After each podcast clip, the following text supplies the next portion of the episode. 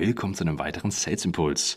Ich bin Morten, der Gründer von Anfang Sales und unsere Mission ist es, mehr Menschen für Vertrieb zu begeistern und ihnen die passenden Tools und Werkzeuge an die Hand zu geben. Heute beschäftigen wir uns damit, wie wir Kunden wieder aktivieren können, die uns schon länger ghosten. Und wir hatten schon eine Folge dazu zum Thema Breakup-E-Mail. Für die, die das noch nie gehört haben, macht es wahrscheinlich Sinn, die erste Folge nochmal anzuhören. Ansonsten hier eine kurze Zusammenfassung. Breakup-E-Mails sind ein sehr, sehr mächtiges Werkzeug. Wenn ihr mit potenziellen Kunden schreibt, die euch ghosten, also ihr hattet schon mal Kontakt mit Leuten, aber die melden sich plötzlich nicht mehr und ihr wollt nicht endlos Follow-up-E-Mails schreiben. Es gibt natürlich das Szenario, ihr habt einen E-Mail-Outreach gemacht, ihr schreibt Leute an, wollt einen Kontakt mit denen aufnehmen, die melden sich nicht, dann machen Breakup-E-Mails auch Sinn. Der Klassiker ist aber natürlich das Follow-up, weil wir wollen nicht endlos Follow-up-E-Mails schreiben. Die Breakup-E-Mail sagt, hör mal zu, ich lasse dich jetzt in Ruhe, ich habe von dir nichts gehört, ich bin jetzt weg, ciao. Der wichtigste Effekt dabei ist, dass wir Augenhöhe wiederherstellen, weil wir rennen unseren Kunden nicht hinterher. Wir gehen gerne auf sie zu, aber wir rennen nicht hinterher. So ganz konkret heute in der Folge will ich euch zwei Varianten vorstellen, wie man diese E-Mail schreiben kann. Und die erste Variante ist die sogenannte FOMO-Technik. Die FOMO-Technik ist relativ simpel. Man kann die immer anwenden, egal ob ihr schon Kontakt mit der Person hattet oder nicht. Und zwar, ihr braucht ja immer ein Angebot und Vorteilsargumente zu diesem Angebot. Ihr habt also quasi im Worst Case, wenn ihr noch gar keine Informationen habt, ihr habt der Person schon zwei, drei E-Mails geschrieben mit Informationen zu eurem Produkt und den Vorteilen, die die Person haben kann. Wenn ihr gar nichts hört, wenn die Person auch gar nicht auf Links klickt, die E-Mails nicht öffnet. Gut, wenn die E-Mails nicht geöffnet werden, habt ihr ein anderes Problem, aber quasi nicht antwortet, dann würde eine Breakup-E-Mail ungefähr sich so anhören. Hallo Frau Bruckner, bisher nichts von Ihnen gehört. Ich gehe davon aus, dass Sie kein Interesse daran haben, die Maschinenkapazität um 12% zu steigern. Ich bin jetzt raus. Wenn ich da falsch liege, Sie erreichen mich unter der Nummer 123 und tschüss. So simpel. Das ist eine Breakup-E-Mail. Ihr lasst die Person in Ruhe, sagt, ich habe es verstanden, beziehungsweise es gibt einen Grund, warum du dich nicht meldest. Ich habe jetzt auch keine Lust mehr, sollte ich das falsch verstanden haben hier meine Handynummer.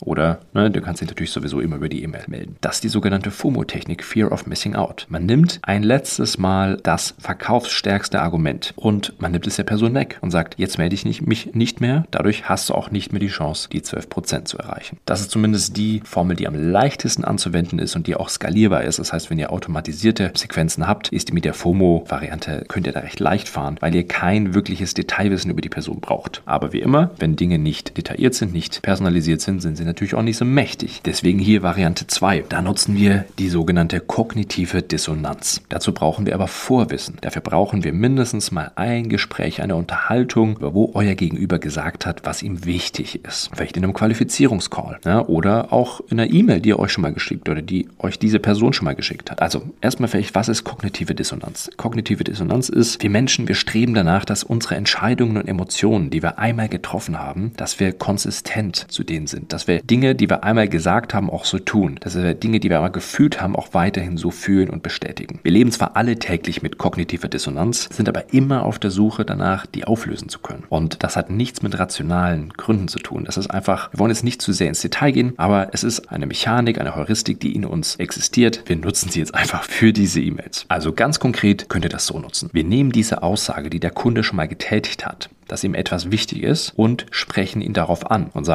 Mensch, da warst du nicht konsistent oder du hast gesagt, das willst du haben. Offenbar verhältst du dich nicht dementsprechend. Machen wir es mal ganz konkret. Wenn zum Beispiel ein Vertriebsleiter mir im Gespräch gesagt hat, dass er das Training seiner Vertriebler optimieren will und dann ghostet er mich, meldet sich einfach nicht mehr, dann würde ich schreiben, Hi Peter, ich gehe davon aus, dass du kein Interesse mehr daran hast, das Sales-Training deiner Vertriebsleute zu verbessern. Ciao. Das führt dazu, dass Peter, wenn er das damals ernst gemeint hat, merkt, dass er nicht konsistent zu seinem Verhalten, zu seiner Aussage damals ist. Das wird nicht jeder Peter dieser Welt reagieren. Nicht jeder Mensch reagiert sofort drauf. Vielleicht hat sich das Problem ja auch schon gelöst und das ist kein Problem für die Person. Deswegen meldet sie sich nicht. Dann habe ich als Verkäufer ein anderes Problem. Dann war ich nicht schnell genug. Dann wären Wettbewerber schneller. Aber wenn nur ein oder zwei oder fünf Prozent meiner potenziellen Kunden auf so eine Breakup-E-Mail antworten, weil ich diese Technik angewendet habe, dann habe ich ja schon mal einen deutlich stärkeren Uplift in meiner Conversion. Bei dem das Beispiel von, von HR. Ähm, eine Person sagt, ja, ich möchte gerne mein, die Geschwindigkeit meines Recruiting-Prozesses verbessern. Na, die Zeit von Ansprache von einem Kandidaten bis zur Vertragsunterschrift. Und der, die Person meldet sich nicht. Dann wäre so eine Breakup-E-Mail, hallo Lisa, gehe davon aus, dass du aktuell eure Hiring-Geschwindigkeit nicht verbessern willst. Wir nehmen immer Aussagen der Person, die sie mal getätigt hat, was sie gerne verbessern möchte, also eine qualitative Verbesserung. Und wir sprechen sie darauf an und sagen, offenbar willst du das nicht mehr, ist okay, ich bin jetzt raus. So, ist es jetzt frech? Ja, vielleicht. Musst du das exakt genauso machen?